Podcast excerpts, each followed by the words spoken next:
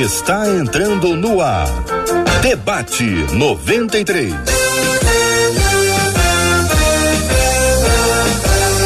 Realização 93 FM. Um oferecimento Pleno News. Notícias de verdade. Apresentação J.R. Vargas. Alô, meu irmão. Alô, minha irmã. Ah, que fala. J.R. Vargas. Estamos de volta Começando aqui mais uma super edição do nosso debate 93 de hoje. Que a bênção do Senhor repouse sobre a sua vida, sua casa, sua família, sobre todos os seus, em nome de Jesus. Bom dia, Marcela Bastos. Bom dia, J.R. Vargas. Bom dia aos nossos queridos ouvintes. Como é bom estarmos juntos em mais um dia para aprendermos mais do nosso Deus para juntos dizermos uns aos outros, para permanecermos firmes, levantando o escudo da fé. E é por isso que a gente dá aquele bom dia, um dia muito especial para você que está nos acompanhando no seu rádio aí na sua casa, no seu carro, 93,3 megahertz aí no seu trabalho, aqui no Rio e no Grande Rio. Bom dia também para você que está nos ouvindo aí pelo aplicativo. Já baixou? Já levou a 93 FM com você? Aliás, está levando a 93 FM com você para todo e qualquer lugar que você vá, baixa e carrega a gente junto, que a gente gosta de ir. Também, bom dia, boa tarde, boa noite para você que vai nos ouvir depois no Spotify, no Deezer, no Apple Podcast, no Google Podcast. Aquele bom dia assim, ó com muito sorriso para você que está nos vendo com imagens ou nos ouvindo através do nosso site. Qual? rádio93.com.br. É só você acessar. Você acessa também o nosso Facebook. Entra lá na nossa página. Já vai, ó, recebendo o nosso tchauzinho.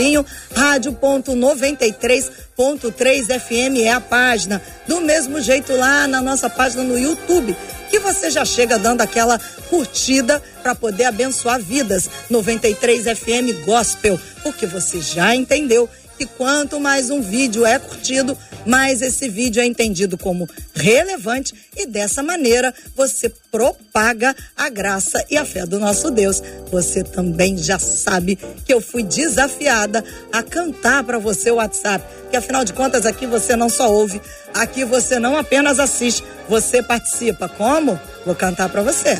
21 96803 8319 93 FM. Na voz de Marcela Bastos cantando o WhatsApp da 93 FM, vamos abrir as telas e conhecer os nossos queridos debatedores, convidados especiais para estarem ao nosso lado no programa de hoje. Pastor Cezinha Cita, doutora Soliana Loredo, pastor Sil Farney, para essas três feras queridas e abençoadas, nosso carinho, nosso abraço, nosso reconhecimento, a nossa gratidão por estarem conosco para celebrarmos juntos mais um dia na presença do Senhor e produzirmos aqui o debate 93 de hoje, minha gente. Tema 01 do programa.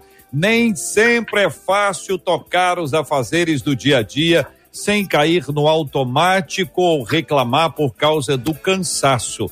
É o que conta, né, Marcela? Uma de nossas ouvintes sem contar que é muito difícil lidar com desgaste e a falta de reconhecimento humano. É possível desenvolver uma vida naturalmente motivada sem esperar o reconhecimento das pessoas? Como fugir do ciclo vicioso de sempre reclamar? Qual o segredo para refletir o amor de Deus e o glorificar até nas pequenas coisas? Daí nós apresentamos este tema, essas perguntas encaminhadas pela nossa ouvinte e outras mais que se multiplicarão ao longo do programa de hoje para os nossos queridos debatedores.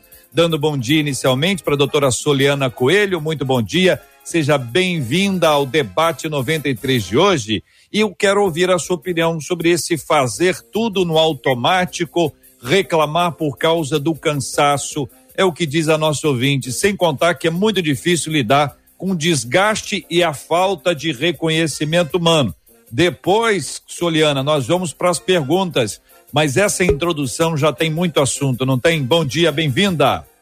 Bom dia, queridos, graças a todos, sempre uma honra estar com os irmãos para aprendermos mais sobre o nosso Deus. Sim, é um debate tanto hoje, muitas questões a serem levantadas por nós, é algo que eu recebo frequentemente né, no consultório, quanto psicóloga, é uma reclamação quase generalizada. Falta de tempo, cansaço, esgotamento físico e mental. Então, nós vamos ver, à luz da palavra, como nós podemos solucionar né, essas demandas que surgem no dia a dia e como sermos livres para vivermos a vida que Deus tem para nós, porque o fardo dele é leve, o jugo é suave e a gente precisa fazer essa troca todos os dias. Pastor Cezinha Cita, muito bom dia, seja bem-vindo. A doutora Soliana nos trouxe a fala de que esse é um problema diário. Sendo diário, se não for resolvido, depois de uma semana já são sete dias. Uhum. E aí depois já são 30 dias no final do mês. No final do ano já temos a conta pronta. Ou seja, se não resolver, acumula. É isso, pastor Cezinha? Bom dia, bom dia JR, bom dia Marcela, que privilégio estar aqui com vocês mais uma vez. Bom dia, doutora Soliana, prazer te conhecer. É, o pastor, eu acho que ele está com dificuldade né, na conexão dele, pastor Sil Farney, é isso, né? Isso. E vocês ouvintes aí, que prazer estar aqui de novo e com um tema tão legal, tão é, relevante para nós. Especialmente, eu acho, JR, que esse tema ele é muito relevante na nossa geração e mais ainda no tempo em que a gente vive é, de pandemia, porque há um desgaste emocional que foi intensificado ainda mais nesse período de pandemia. Eu, como pastor, eu sou pastor local, então a gente está lidando aqui o tempo todo com esse tipo de demanda, como a doutora Soliana colocou. É, casais em crise emocional, é, filhos em crise, com crise emocional. O universitário é a mãe que está com as crianças em casa e agora não sabe o que fazer porque tem que dar aula. É o autônomo que perdeu o trabalho. Então, há um desgaste grande, sim. É, isso que a nossa irmã trouxe é, como tema para esse debate, eu acho extremamente relevante e, e, acho que vai ser muito legal a gente conversar sobre isso à luz da palavra de Deus. Obrigado. Amém. Obrigado, obrigado, senhor pastor. Pastor Silfarne, bom dia, bem-vindo. Que bom tê-lo aqui também entre nós no debate 93 de hoje. Suas palavras iniciais sobre esse assunto, pastor Silfarne. Pastor Silfarne não está em silêncio porque está pensando. Ele é um pensador compulsivo. Ele está com problema na nossa conexão que o nosso time de apoio vai resolver. Vamos começar com a primeira pergunta encaminhada pela nossa ouvinte. É possível desenvolver uma vida naturalmente motivada sem esperar reconhecimento das pessoas? Soliana, além de missionária, é psicóloga e ela entende muito sobre esse assunto que envolve também a questão da importância do reconhecimento. O quanto o quanto elogio, o quanto os parabéns, o quanto esse reconhecimento é, colabora ou prejudica a nossa vida e o nosso desempenho, Soliana? Então, nós sabemos que existem cinco linguagens de amor, né? E uma delas é a palavra de afirmação. Então, algumas pessoas têm a linguagem ativa como palavras de afirmação. O que, que é isso? Elas se sentem amadas, muito mais amadas, quando elas são valorizadas, reconhecidas, quando elas recebem um obrigada, um por favor, um nossa, o que você fez foi excepcional. Então, nós, seres humanos, já temos essa tendência, já trazemos um pouco disso com a gente. Mas quando isso é de maneira exacerbada, a gente passa a manifestar todas as nossas ações e atitudes esperando o reconhecimento de alguém. E aí se torna um peso muito grande para nós e para o outro. Às vezes o outro nem sabe que a gente está projetando tudo aquilo nele e a gente está. E sobre motivação, se é realmente possível ter uma vida motivada, é, com certeza sim. À luz da psicologia, a motivação ela não é algo externo. A gente usa esse termo de forma errônea às vezes, né? Ah, eu sou olhando uma pessoa que me motiva. Não, nós não temos a capacidade de motivar ninguém. Olha que interessante. Nós inspiramos uns aos outros. Então, eu posso ser uma inspiração para a sua vida. Agora, só quem pode se motivar é você mesmo. Então, a gente trata a motivação na psicologia como um conceito subjetivo, intrínseco. Então, associar a motivação, estar motivado, ao ser reconhecido pelos outros, a conta nunca vai fechar, sempre vai ficar em falta. E à luz da palavra também, eu já queria começar trazendo um texto, um versículo lá em Judas, 1,16, que eu achei completamente pertinente ao nosso tema, que diz assim: As pessoas vivem se queixando, descontentes com a sua sorte, seguem os seus próprios desejos, são cheias de si e bajulam os outros por interesse. Então, acho que completa um pouco de todas as perguntas que nós vamos discutir aqui. Pessoas que reclamam da própria sorte, que se queixam de tudo e que bajulam os outros por interesse, ou seja, fazem alguma coisa, mas esperando algo em troca. Nem que esse algo em troca seja um reconhecimento. Pastor Cezinha. Legal, legal, muito bom sua palavra, doutora Soliana. Estou concordando com tudo que eu ouvi aqui. É, JR, uma das coisas que eu tenho é, reparado, como a doutora Soliana colocou, é que as pessoas elas têm essa necessidade, muitas vezes nós, né, temos essa necessidade de um impulso externo, de algo que venha de fora. É, infelizmente, a nossa geração é a geração da aparência, a geração do reconhecimento por algo que eu faço de maneira exterior. Então, eu estava estudando isso, dando uma olhada assim, nós é, fazemos parte de uma cultura que vive essa é, valorização exacerbada aí do, da aparência. Por exemplo, nós somos o, o país com mais é, cirurgias plásticas do mundo. Nada contra, mas isso quer dizer alguma coisa. Nós nos tornamos o segundo país em consumo de cosméticos. Éramos o terceiro, ultrapassamos Estados Unidos, China e Brasil. Agora somos o segundo.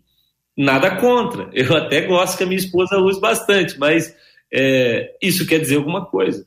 Numa nação de duzentos e poucos é, milhões de habitantes, nós temos 70 milhões que estão vivendo na inadimplência. São vários fatores, claro, econômico, político, mas existe também um fator que é aquele que alguém tentou comprar algo que não podia pagar para aparecer para alguém que ele nem conhece. Então, nós fazemos parte da cultura da aparência. Isso é real. Quando Jeremias fala sobre isso, ele fala assim: ó, meu povo cometeu dois males.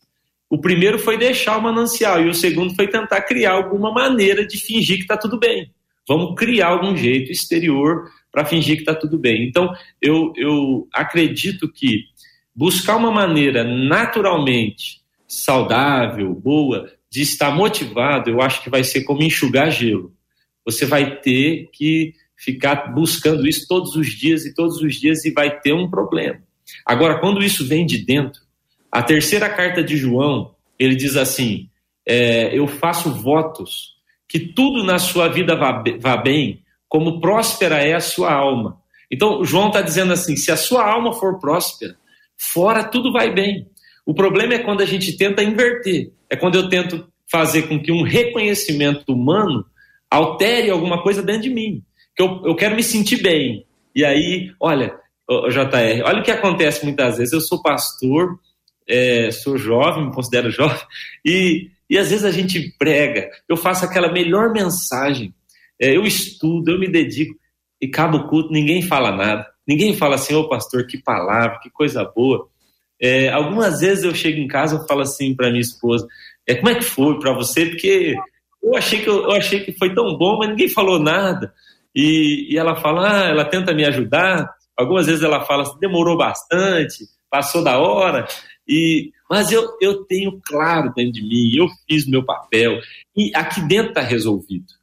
Aqui dentro, então, quando dentro está resolvido, eu acho que fica mais simples que fora as coisas caminhem bem. Então, vou responder objetivamente agora a pergunta: é possível ter uma vida naturalmente motivada? A minha resposta é não.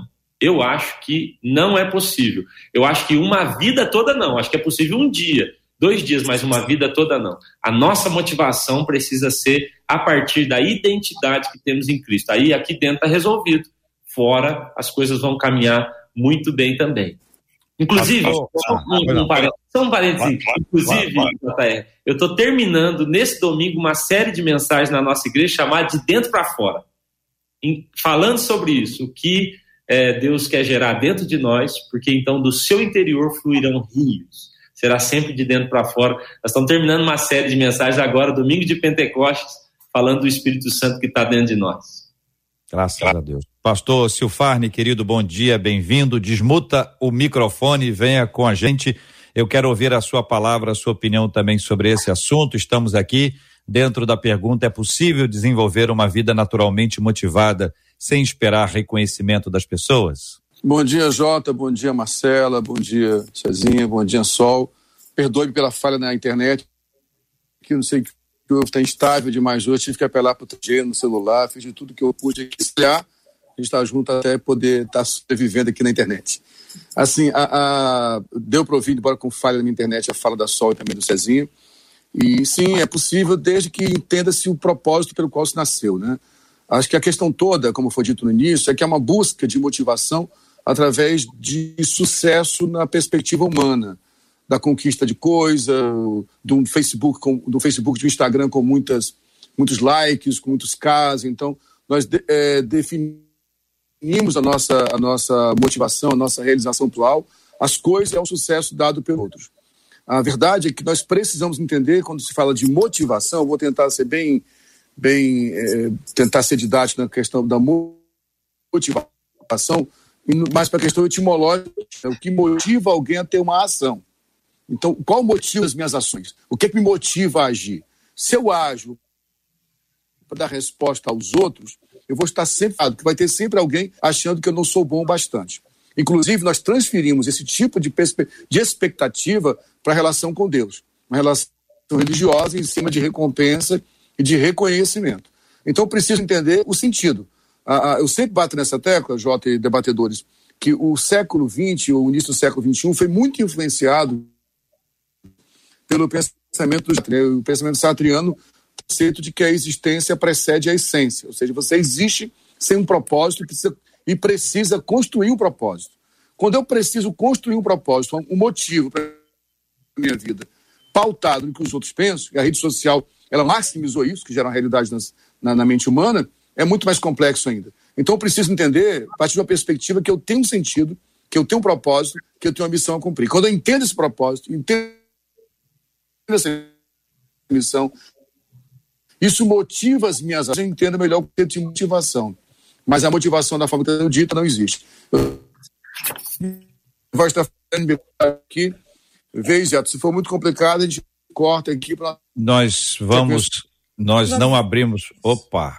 Poxa, na hora que eu ia dizer que nós não abrimos mão da presença do Senhor, a produção tirou o pastor Silvano. Não fomos nós que tiramos, foi a própria internet dele que caiu. Já vida. estamos entrando em contato. Vamos colocar então, o pastor Silvano por vamos, telefone. Vamos combinar da seguinte forma, e assim ficamos todos combinados, absolutamente juntos, com toda a informação necessária. Ele já estará conosco em breve, a produção já está conectando para que ele permaneça conosco, precisamos dele Aliás, a presença dele sempre nos inspira, como aprendemos hoje com a, com a doutora Soliana. Eu iria dizer, pastora, doutora, anteriormente à sua fala, que a presença dele me motiva. Agora eu vou dizer que a presença dele me inspira. A gente precisa aprender rápido as coisas, né? Pessoas têm, a gente tem que aprender rápido. O aprendizado é um privilégio. Participação dos nossos ouvintes conosco pelo nosso WhatsApp 2196803 8319 2196803 8319 no chat, gente, do Facebook, aí no Facebook tem um chat. Dê sua opinião, participe também no chat do, do YouTube, participe conosco, que aí eu quero trazer a você um desafio. Vamos honrar as pessoas. Quem é que te inspira? Dê o nome de uma pessoa, nome, tá? Se eu falar minha mãe, dá o nome dela, mamãe fulana de tal, dá o nome dela. Vamos apresentar nomes. Quem é que te inspira? Seu pai te inspira? Seu líder te inspira?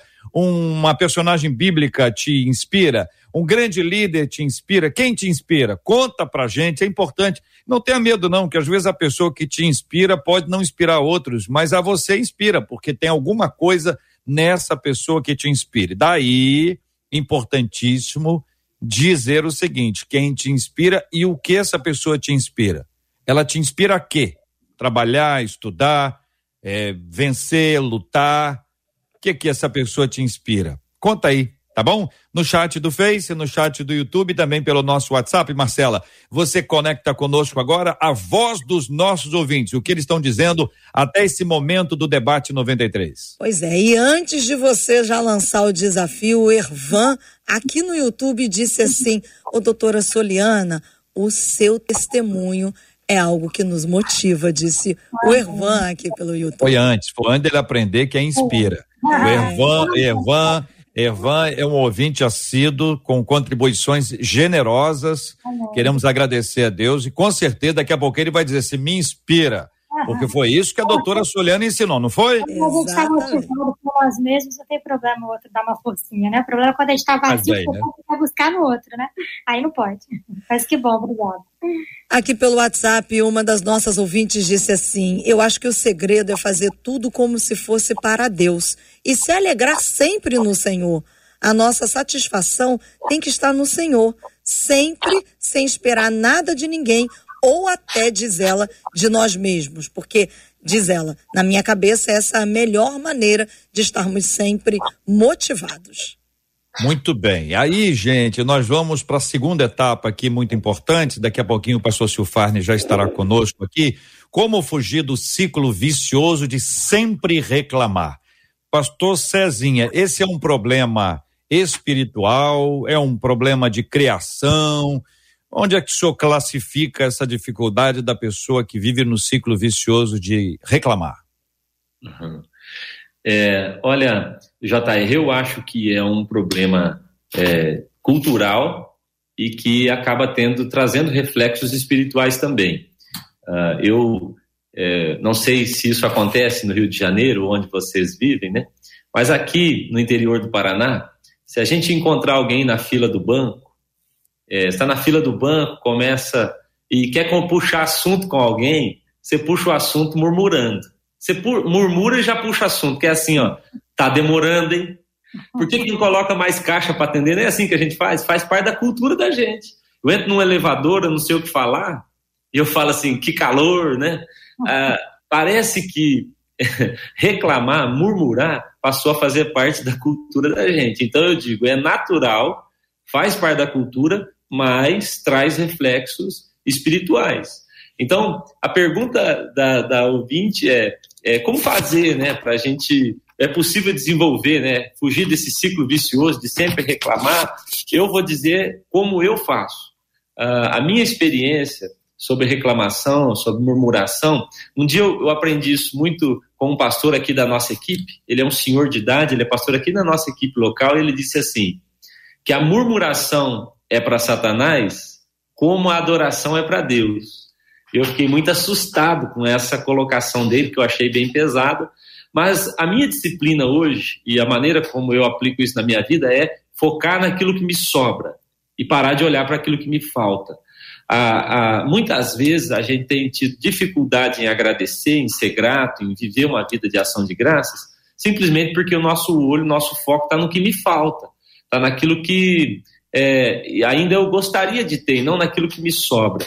Uma das coisas que fez com que João Batista perdesse a cabeça, na minha opinião, é só uma opinião, mas na minha opinião foi que João Batista não percebeu é, o Cristo que ele tinha, ele não percebeu o Cristo que estava ali tão tão precioso, né? O Messias. Ele manda da cadeia, da prisão, essa é uma interpretação minha, mas da prisão ele manda alguém dizer: olha, será que ele é o Cristo mesmo? Perguntem para ele.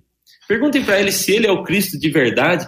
Eu, eu penso que quando alguém identificar, para ver a identificação do Messias, é, ele, ele viria, ele curaria leprosos, os, os coxos andariam, os cegos veriam, e ele tiraria pessoas das prisões. Quando Jesus responde para João Batista, ele diz: Ó, diga para ele, os cegos vêm, os coxos andam, é, aos pobres é pregado o evangelho, os leprosos são curados. Interessante que de tudo aquilo que se identificaria o Messias, faltava só uma coisa, que era tirar as pessoas das prisões. E era exatamente a condição que João Batista está. Então, João Batista, ao perceber que faltava uma coisa, ele perdeu a oportunidade de enxergar ali em Cristo o Messias que viria e tal, e, e aí é uma, uma questão muito longa. Mas, na minha opinião, esse foco naquilo que, que me falta ele vai trazer pra, sobre mim um estilo de vida de murmuração, de reclamação, que é oposto àquilo que Deus espera de mim. Uma outra coisa, JR, que eu percebo, que faz parte da dinâmica da gratidão, é uma vida de ação de graças, que é diferente da gratidão. Tem gente que é grato, mas não tem ação de graças. Os dez leprosos que foram curados por Jesus, os dez ficaram gratos. Eu não posso acreditar que um leproso curado não, não ficou grato. Mas Jesus perguntou para aquele que voltou: Eu não curei dez? Não foram dez curados? Onde estão os outros nove? Ou seja, dez leprosos ficaram gratos, mas só um desenvolveu a ação de graças. Então, a ação de graças é, para mim, a melhor ferramenta para uma vida é, longe da murmuração. Eu expresso isso. A ação de graças é mais do que dar, ser grato. É dizer, eu quero manifestar minha gratidão. Olha o que Deus fez por mim. Eu vou fazer isso também. Eu vou fazer isso por alguém que fez por mim. Então, isso me faz fugir dessa vida de murmuração, de reclamação. Soliana, concorda? Concordo plenamente. Acredito que vencer a murmuração, a reclamação, começa da consciência que a gente tem que ter sobre isso. A gente tem que entender que reclamação é mais do que um mau hábito. No mundo humano, né, natural, é a cultura, como ele falou. A gente fala, nossa, que calor, que frio, a gente nunca parece estar satisfeito com nada. Mas espiritualmente, reclamação, meus irmãos, é pecado. E reclamação é insatisfação e é o oposto de contentamento. Então, quando eu falo assim, ah, as coisas não deveriam estar assim, eu estou querendo dizer que eu sei mais do que Deus, ou que a forma como eu agiria seria melhor do que a forma como Deus está agindo. Então, quando eu reclamo e eu falo que eu não estou satisfeita, que aquilo não está bom, que aquilo não deveria ser daquela maneira, eu saio da minha posição de servo e eu quero ocupar um lugar de senhor, que não é meu. Então, a reclamação, ela tira Deus do trono. O pastor falou ali sobre ser é, música no ouvido do inimigo, né? Tanto quanto a adoração é para Deus. E eu digo mais, é como tirar Deus do trono. Então, se eu reclamo, eu não estou satisfeita. Se eu não estou satisfeita, eu não estou sujeita, eu não me submeto à soberania e à autoridade de Deus. Então, eu tiro ele do trono, porque entronizar o Senhor é colocá-lo no seu devido lugar, que é o centro de todas as coisas. Pastor Silfarne, como fugir do ciclo vicioso de sempre reclamar? Tendo ouvido os companheiros, o que pensa o senhor, o senhor concorda, que caminhos o senhor nos propõe? Sim, Jota, também penso assim, e eu acredito que nós criamos uma cultura onde está faltando gratidão realmente, né? É, é, eu, eu, eu, sou da geração, você um pouco depois de mim, um pouco mais novo que eu, Jota, eu acho, mas somos de uma geração que viveu uma vida muito dura, né? A maioria de nós. Os pais não tinham tempo para família, não havia muita, muito, muito espaço para lazer, coisas assim. E nós, essa dificuldade que vivemos, não tenha sido boa, faltou afeto algumas vezes, construiu muita resiliência na nossa geração. E me parece, eu, quando eu falo me parece, não falo de forma assim aleatória, eu falo olhando sobre a perspectiva de vários pensadores do comportamento humano, psicólogos, antropólogos, filósofos, enfim, que é uma geração que ela foi muito valorizada pelos pais, que é uma coisa boa, mas me parece que eles passaram a ter um conceito muito alto sobre si mesmos, como disse o apóstolo Paulo na carta aos Romanos, para não termos um, um conceito sobre nós maiores que nós mesmos.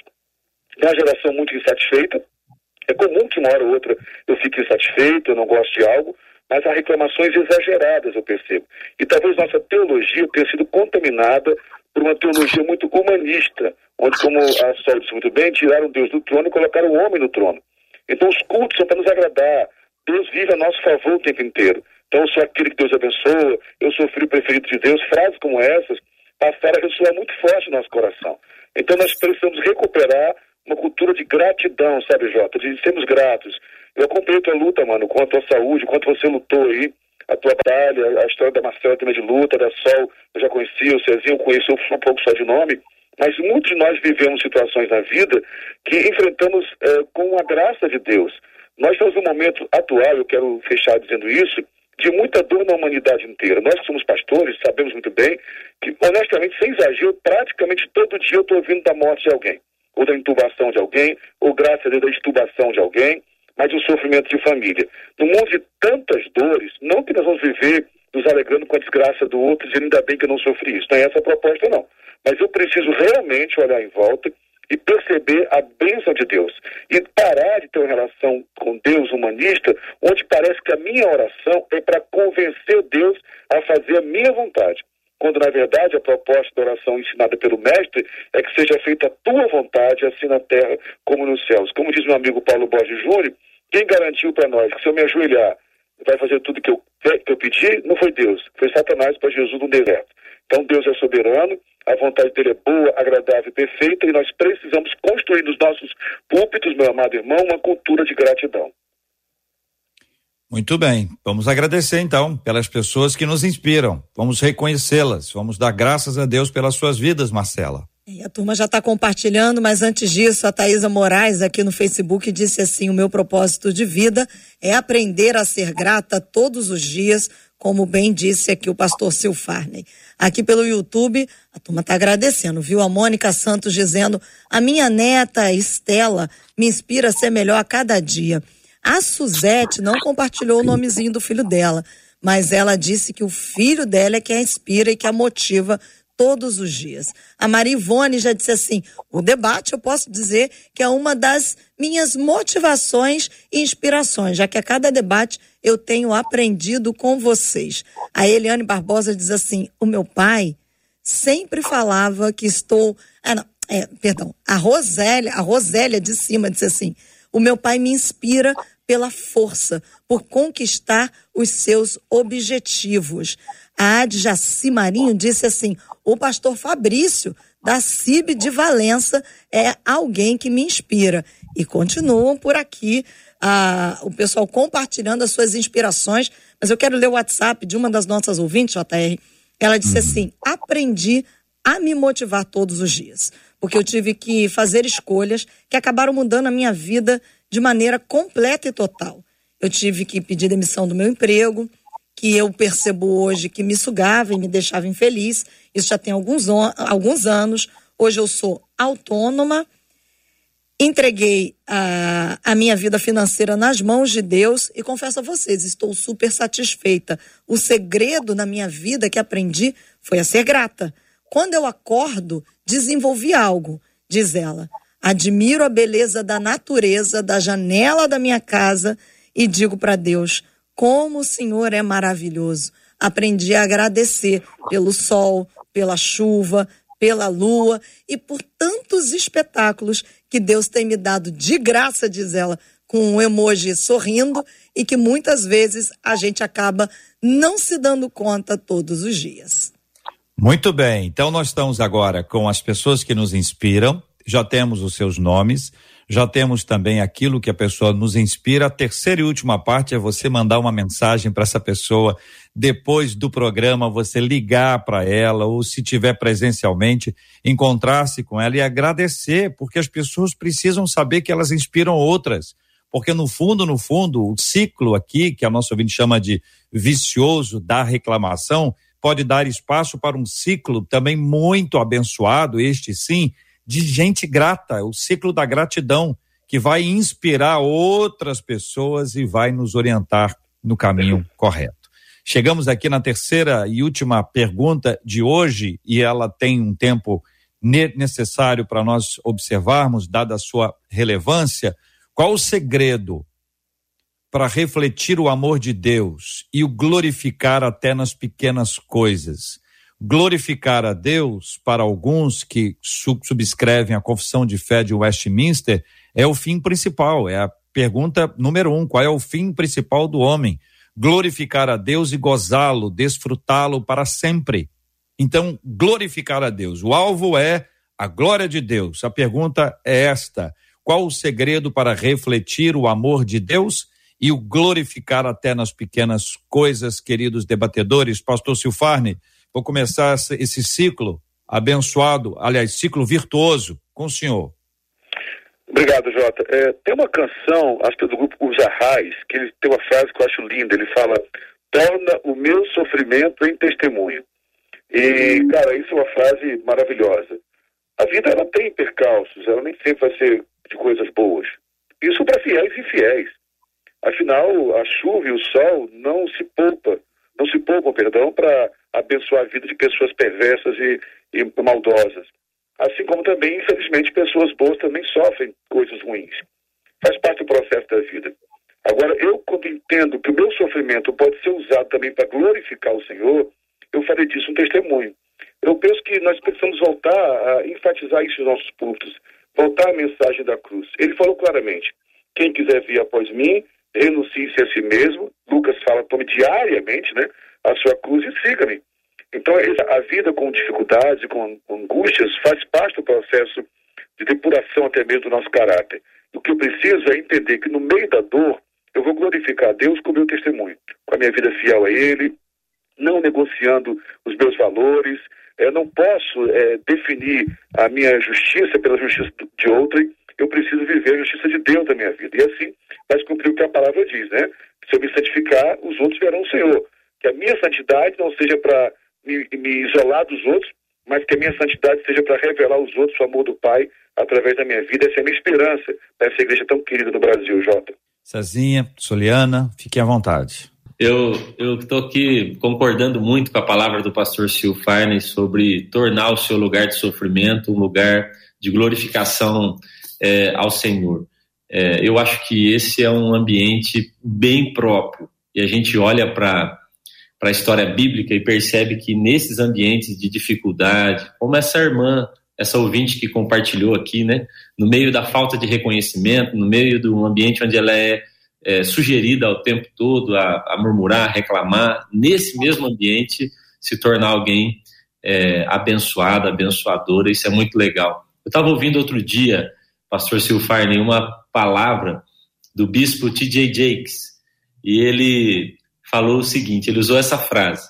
Ele disse: se você não consegue adorar a Deus no meio da sua adoração, então você não é um adorador. Se você não pode oferecer a Deus uma adoração que vem no meio da dor, então você não pode oferecer a Deus uma adoração, porque o que ele espera é sacrifício de louvor. É um louvor que vem do meio da dor, do sofrimento, que vem do meio de um ambiente em que você não poderia fazer isso.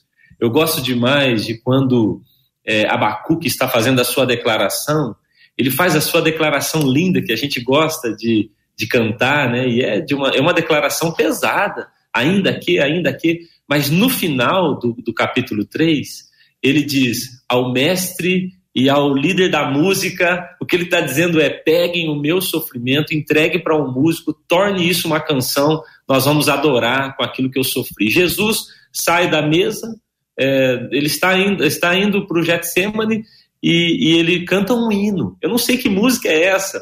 Spurgeon sugere ali alguns salmos, mas é, do meio do sofrimento está vindo um louvor perfeito. Eu acho que existe um momento em que é, uma lente é colocada em nós, em que tudo fica ruim, tudo fica mal, tudo não é legal no mundo. Mas há um outro momento em que Deus coloca em nós a sua lente também, e a gente permite né, enxergar através das lentes. Eu tenho um amigo, é, um pastor americano, ele diz assim: a melhor visão que você poderá ter é através das lentes da eternidade. Paulo diz assim: porque a minha leve e momentânea tribulação está produzindo em mim um eterno peso de glória. Paulo tem em vista a balança romana. Balança romana é aquela balança que, que você põe de um lado, o outro lado sobe, né? Então, Paulo tem em vista aquilo. Então, ele diz o seguinte: olha, quando eu pego o meu sofrimento, minha dor e ponho na balança, ele, ele, ele pesa demais. Mas quando eu coloco o eterno peso da glória de Deus e tudo que eu tenho, então aquilo fica leve. Ele não está dizendo que não que o sofrimento e a dor não, não é para ser sentido, que é para você ignorar, que é para você negar a sua humanidade. Ele não está dizendo isso, ele está dizendo que comparado a tudo que Deus tem para nos dar, isso se torna sim muito leve, que comparado a tudo que temos recebido, então isso se torna muito leve. Então, para mim, um caminho é, de glorificação a Deus é um caminho também em que, no meio dessa dor, eu vou apresentar a Ele o meu louvor e a minha adoração. Sabe, é, JR, o que eu tenho percebido, algumas pessoas elas querem uma motivação, elas querem algo que as motive para a vida toda. E isso de maneira exterior. Eu quero uma conta financeira, uma, uma, conta bancária, um relacionamento, um ministério que vai me motivar para sempre. Isso não vai acontecer, porque é, é, diário, é de dia em dia. Esse que é o problema. Jesus, ele não tem um problema com o que Marta faz. Marta faz muitas coisas. A irmã aqui cita até no início, no meio de muitos afazeres, o cansaço. Deus não tem problema com o que Marta faz. Deus tem um problema com o que Marta deixa de fazer. O problema é o que deixamos de fazer. Nós podemos fazer muitas coisas, o problema é que deixamos de ir à fonte. deixamos de estar nele. Então, a vida com Deus, ou ela é diária, ou ela não é. É de dia em dia. Olha o que Paulo fala. Paulo diz assim: ainda que o homem exterior se corrompa, o interior se renova como? De dia em dia. Então é sempre de dia em dia, de fé em fé, de glória em glória. O Salmo 84 fala de força em força. Então, ou eu construo um relacionamento com o Senhor diário, é, é, a todo instante, ou então eu não tenho relacionamento com Ele. Essa é ideia de que eu vou aos cultos aos domingos e eu vou sair de lá motivado para seguir a minha vida, toma cuidado. Pode vir de lá algo muito bom, mas isso é muito religioso. A, a vida com Deus ela é diária. Eu estou passando um sofrimento agora e eu tenho no meu coração uma resposta para isso. Eu sei como lidar com a murmuração na hora. Eu sei como lidar com a falta de motivação na hora. É, eu consigo olhar para ele de fé em fé, de glória em glória, de força em força, de dia em dia. É assim que eu tenho vivido, procurado viver, pelo menos. Soliana. A pergunta é interessante, né? Que a ouvinte pergunta qual é o segredo. Então, as pessoas estão o tempo inteiro em busca de segredos, de pílulas douradas, de fórmulas mágicas, como se a gente fosse mostrar um passo a passo aqui que vai mudar, né? Só seguir vai mudar a vida da pessoa. Não existem segredos, né? Como o pastor falou, é vida com Deus, é criar raízes no Senhor. Mas o caminho, eu diria, o caminho para refletir o amor de Deus e glorificá-lo nas pequenas coisas, nós encontramos em Colossenses 3:23, que diz: "Tudo que fizerem, façam de todo o coração como para o Senhor e não para os homens, porque se eu fizer para os homens, eu vou cair no ciclo de esperar reconhecimento, então eu preciso fazer para o Senhor. Em 1 Coríntios 10, 31, o apóstolo Paulo muito sabiamente diz: quer vocês comam, bebam ou quer façam qualquer outra coisa, façam tudo para a glória de Deus. Então, a ouvinte pergunta glorificar nas pequenas coisas, e o apóstolo Paulo diz: qualquer outra coisa, a glória de Deus precisa ser manifesta nas nossas atitudes, na nossa vida. Então, eu só reflito aquilo que eu tenho. Né? Para eu refletir o amor de Deus, eu preciso ter o amor de Deus. Como que eu tenho o amor de Deus? Como que eu vivo a glória de Deus? Exatamente como o pastor falou, numa vida com Ele. E às vezes a gente está preocupado com os frutos, mas a gente precisa se lembrar que a raiz ela não depende de frutos, mas os frutos dependem da raiz. É. Então, se a gente quer frutos de longanimidade, né, de bondade, os frutos do espírito e outros frutos a nível de produtividade, a gente não tem que se preocupar com o fruto, a gente tem que se preocupar com a raiz que a gente está construindo. O crescimento no reino de Deus é o contrário, né? Ele não sobe, ele desce. É uma coisa de árvore, é raiz, não é? Quanto mais aparecendo eu tô, mais evidente eu tô, mais a glória de Deus está. Não, é quanto mais eu desço, quanto mais eu me aprofundo nele, com ele e para ele. Todos vocês, com certeza, têm conhecimento da figura de Narciso e essa história que, que, que mostra a força que há no olhar para si mesmo, seja no hedonismo, no egocentrismo, essa perspectiva de autossuficiência, esse autodeslumbre que é muito conhecido, né? Ele poderia, e aí só tô tomando essa, essa, essa perspectiva, ele poderia olhar para si e dizer: Glória a Deus pela minha vida. Glória a Deus pela minha formação. Glória a Deus pela minha aparência. Glória a Deus por essa água. Glória a Deus por esse céu que provavelmente aparecia acima, né, atrás do rosto dele. Existe uma forma da gente olhar para as coisas que Deus faz e dizer palmas para mim. E existe uma outra, a mesma forma, a mesma pessoa, a mesma cena pode olhar e dizer assim: Deus, louvado seja o teu nome. O Senhor é maravilhoso, o Senhor é extraordinário, o Senhor está comigo o tempo inteiro. Essa construção aí, gente, porque ela é uma construção, e aí talvez seja um dos pontos interessantes aqui, ela, ela parte do amor, né? É, o, uma pessoa que percebe o quanto ela é amada por Deus e o quanto ela se reconhece como amada por Deus, apesar dela, apesar da sua vida, ela tem uma perspectiva de constrangimento. Ela diz: Eu não mereço isso. Eu não mereço isso. Por quê? Porque a perspectiva dela está fundamentada no mérito.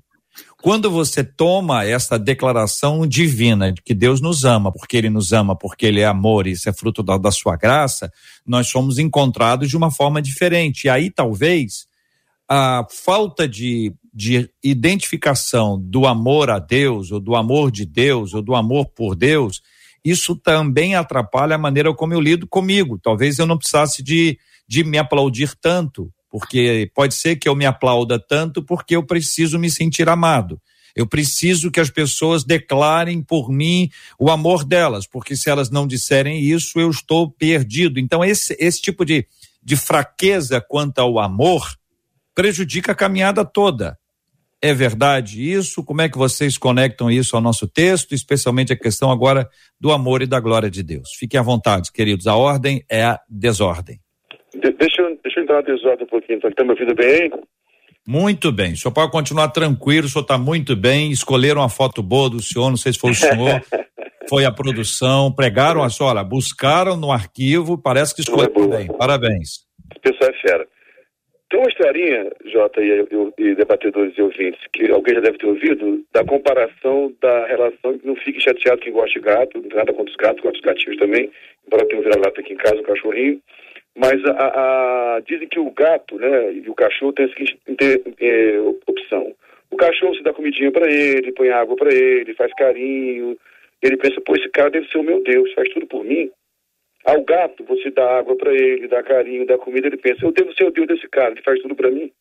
Então, assim, a maneira que percebemos o amor de Deus mostra muito a nossa própria essência, né? Quando a Bíblia fala que Deus endureceu o coração de Faraó, na verdade, a glória de Deus revela a nossa natureza. Como o sol, né?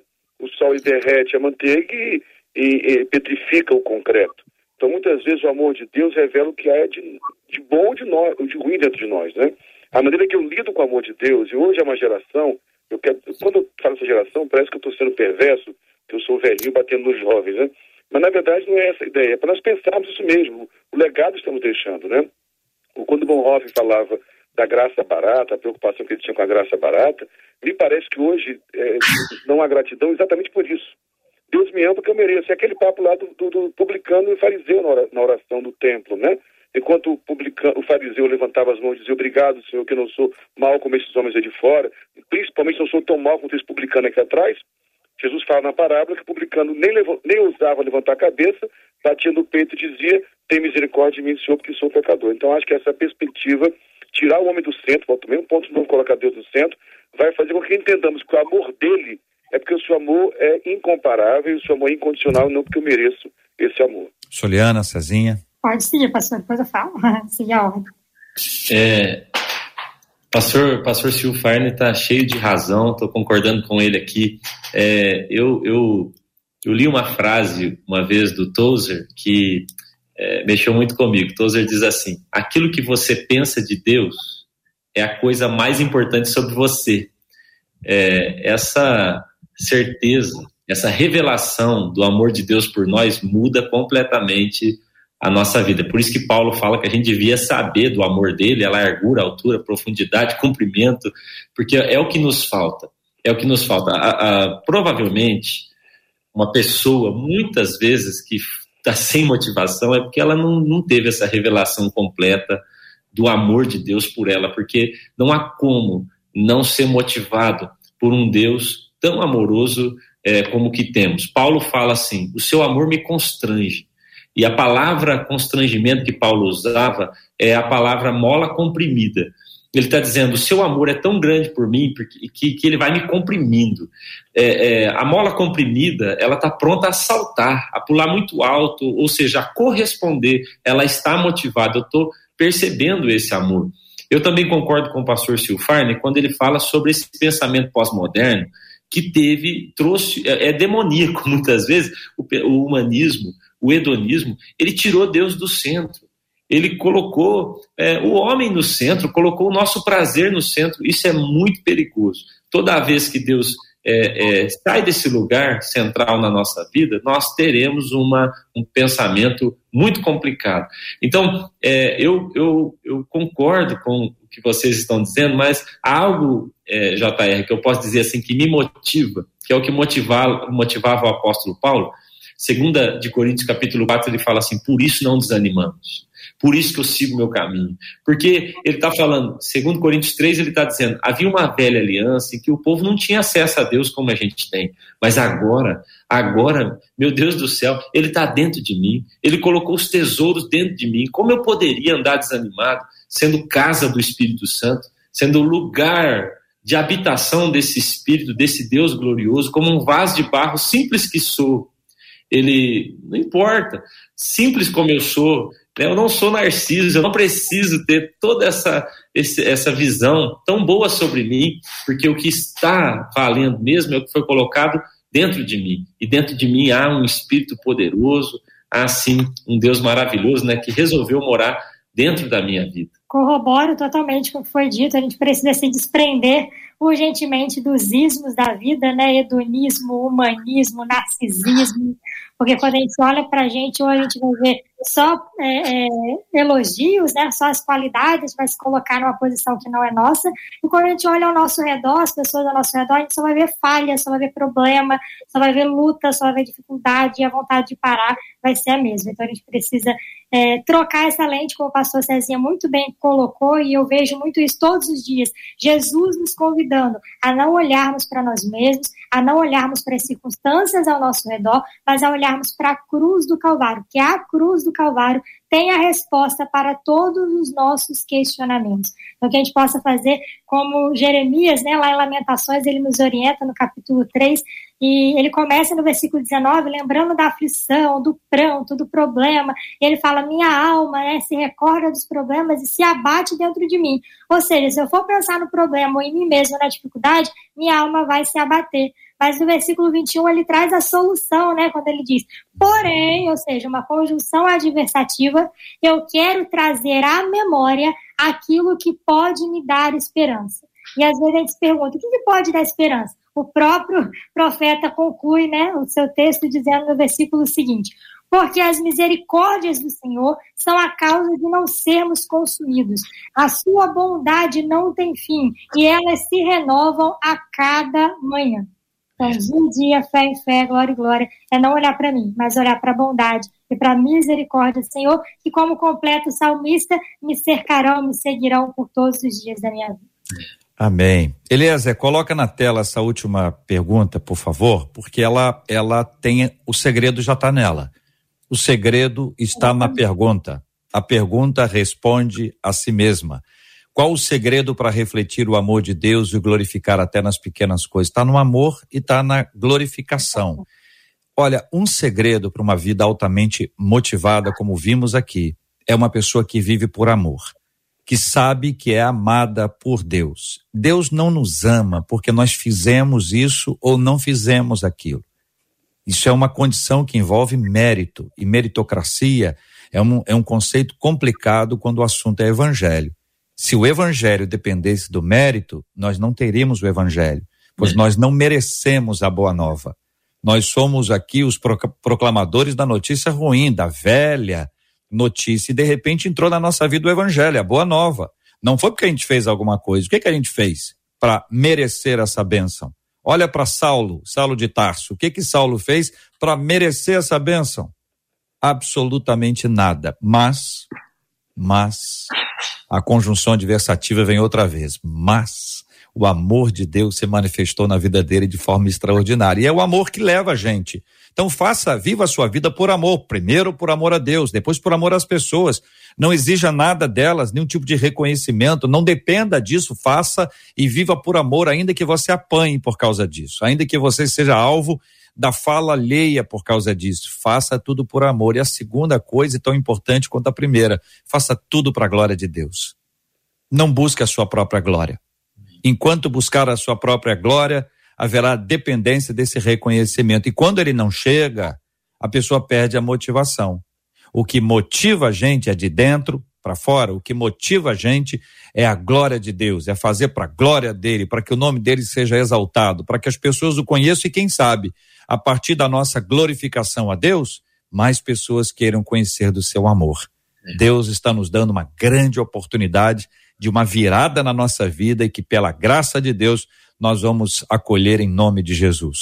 Muito obrigado, ouvintes maravilhosos, pelas perguntas encaminhadas, por vocês continuarem encaminhando para a gente os temas, que são temas que nós discutimos aqui, sempre tratando a partir de um tema dos ouvintes. Quando não, a gente anuncia que é um debate especial, como o debate de amanhã. Amanhã teremos um debate 93 especial. Todos têm aí acompanhado as questões que envolvem Israel e o Hamas ou ali pegando aí os palestinos de maneira clara, nós teremos amanhã um debate 93 muito especial. Escuta só, nós vamos receber aqui amanhã, com a graça de Deus, o querido pastor Luiz Sa Saião, um cristão é, que tem tido uma oportunidade muito grande, com profundo conhecimento bíblico da língua original e com dezenas e dezenas de viagens a Israel talvez um dos cristãos com maior conhecimento da Terra Santa, em razão das suas muitas caravanas já feitas lá. E é sempre muito bom ouvi-lo, sua simplicidade, clareza. É um professor extraordinário, então ele vai estar com a gente aqui amanhã. Nós vamos receber também no programa de amanhã uma guia. Ela é judia e ela é guia turística em Israel. Eu e Cid já tivemos, eu e Cid, a Viviane, já tivemos oportunidade de estar com ela em Israel. Eu já tive depois uma outra oportunidade e é uma guia excelente, com profundo conhecimento histórico, profundo conhecimento dos locais e ela vai nos trazer uma perspectiva judaica. Ela é judia, mora em Israel e vai trazer para gente a perspectiva dela sobre o que está acontecendo lá. Ela é a favor da paz, então é alguém que nós vamos ouvir com a perspectiva de pacificador, e não mais alguém para botar pilha. Mas vamos receber também um árabe. E em razão do posicionamento dele a favor da paz, ele precisa aparecer de forma ah, protegida. Então ele estará com a câmera fechada, nós não vamos ver a sua imagem. Utiliza, utilizaremos aqui um pseudônimo, e arrumar um pseudônimo difícil, podia ser outros nomes, mas ah, ele escolheu, e aí é importante que você sabe que tem uma história por trás disso, e a gente vai tomar conhecimento dessa história, então nós vamos ter a presença também de um árabe. Então escuta só, é um debate imperdível, um debate especial. Convide seus amigos, converse com os alunos da escola bíblica, fale com os pastores, professores, seus líderes, seminaristas. Vamos espalhar isso aí pelas suas turmas, nós vamos ter uma informação direta de quem está vivendo dentro do conflito já há alguns anos. Então eles têm uma informação privilegiada, um olhar de dentro, aproveitando aí a série, um olhar de dentro para fora. Então prepare-se que nós vamos estar juntos amanhã com a graça de Deus, com um pastor que é um cristão com profundo conhecimento da Terra Santa, da sua história, ah, e, e que vai nos ajudar muito a entender. Vamos ter também a presença de uma judia que conhece muito bem o cristianismo, porque é uma das principais guias turísticas de Israel. Muitos dos nossos ouvintes que já foram a Israel podem até ter feito uma viagem sob a, a, a, a, condução dela e também um árabe que vive dentro desse ambiente. Exatamente por isso, ele vai ter aqui um pseudônimo, uma outra imagem, porque ele não pode aparecer, porque correm,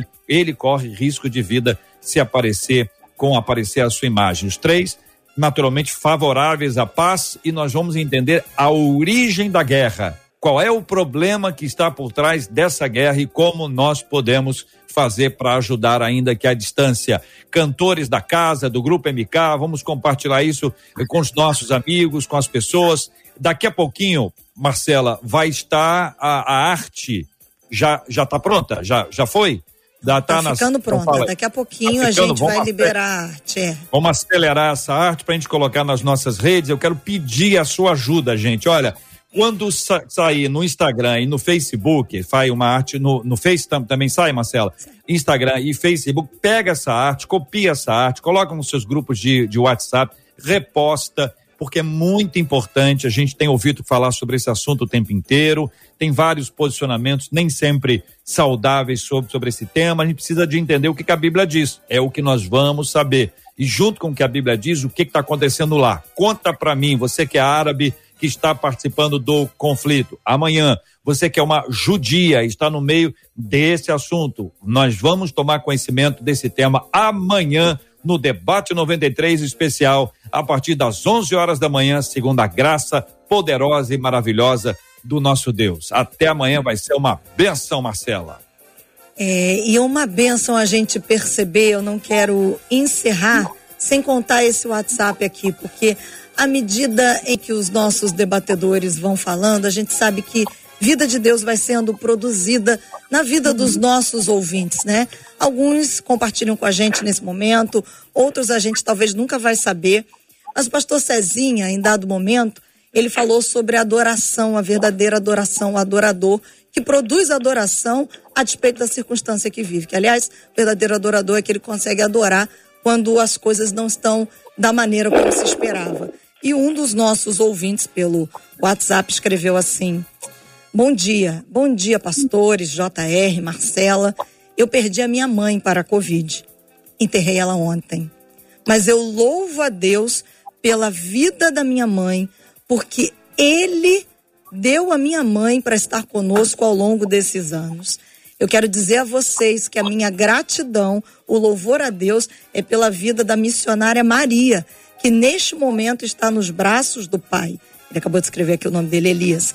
E ele disse assim: E Deus seja louvado por me permitir ser filho de uma mulher extraordinária que nos deixa um legado de amor, de fé e perseverança em Jesus Cristo, assina o Elias, que está louvando a Deus mesmo no meio da dor e está compartilhando isso aqui com a gente hoje, assim como muitos dos nossos ouvintes. Sol, a Adriana Ferreira disse assim: inspiração é poder ouvir os debatedores no dia de hoje, trazendo amor, cuidado e sabedoria para nos ajudar.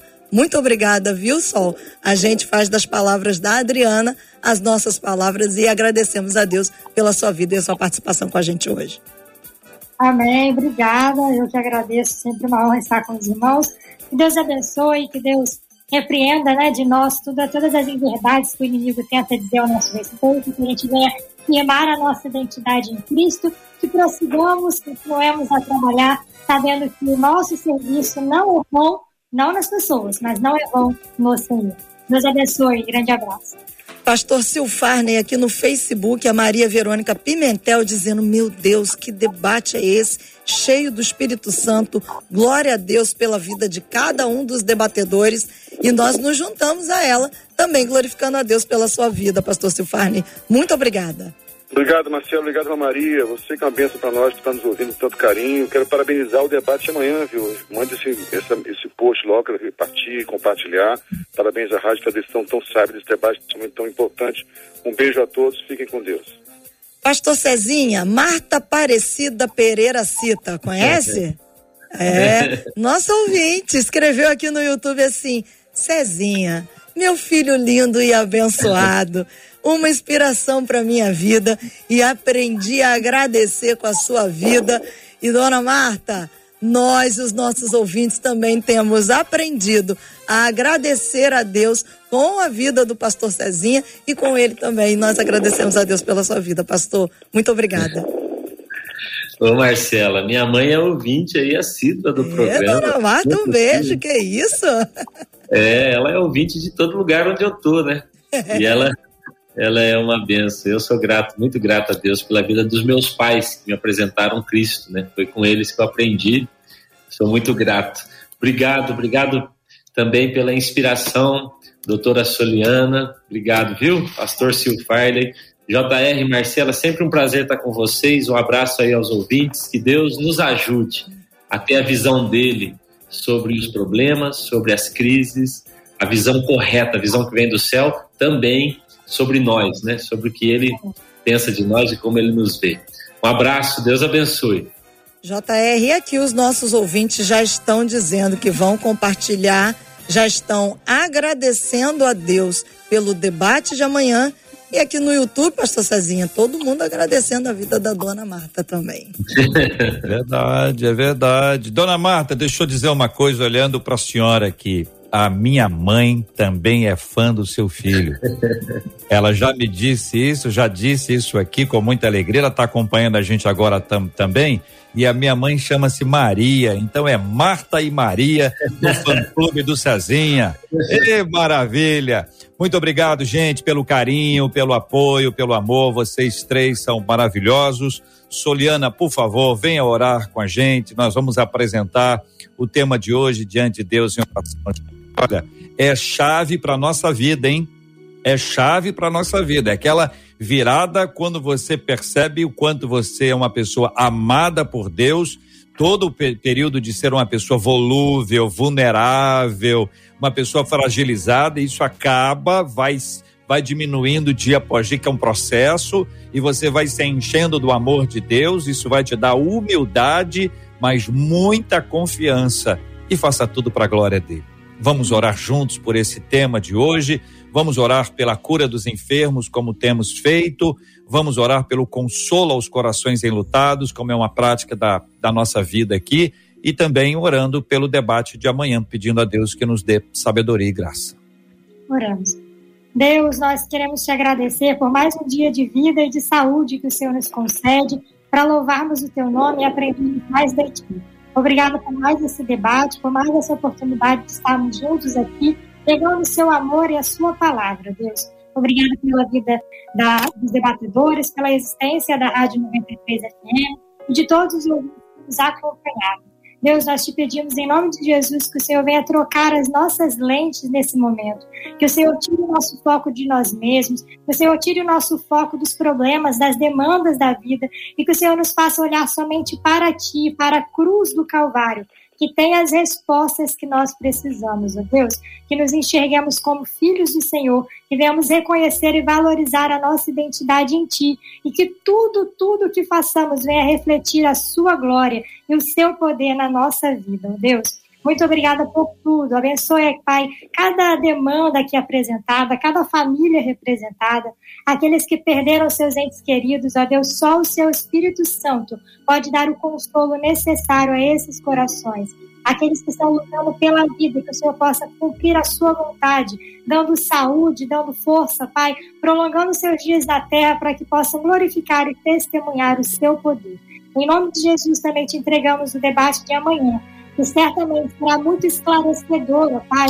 Certamente nos alertará sobre fatos que nos remetem à vinda do Senhor Jesus. Que o Senhor nos prepare, Pai, para esse grande e glorioso dia. Que amanhã seja uma bênção, como foi hoje, como tem sido até aqui, acompanhar e servir ao Senhor justamente com essa rádio. Muito obrigada por tudo. É o que eu te oro em nome de Jesus. Amém e amém. Que Deus te abençoe. Você acabou de ouvir Debate 93.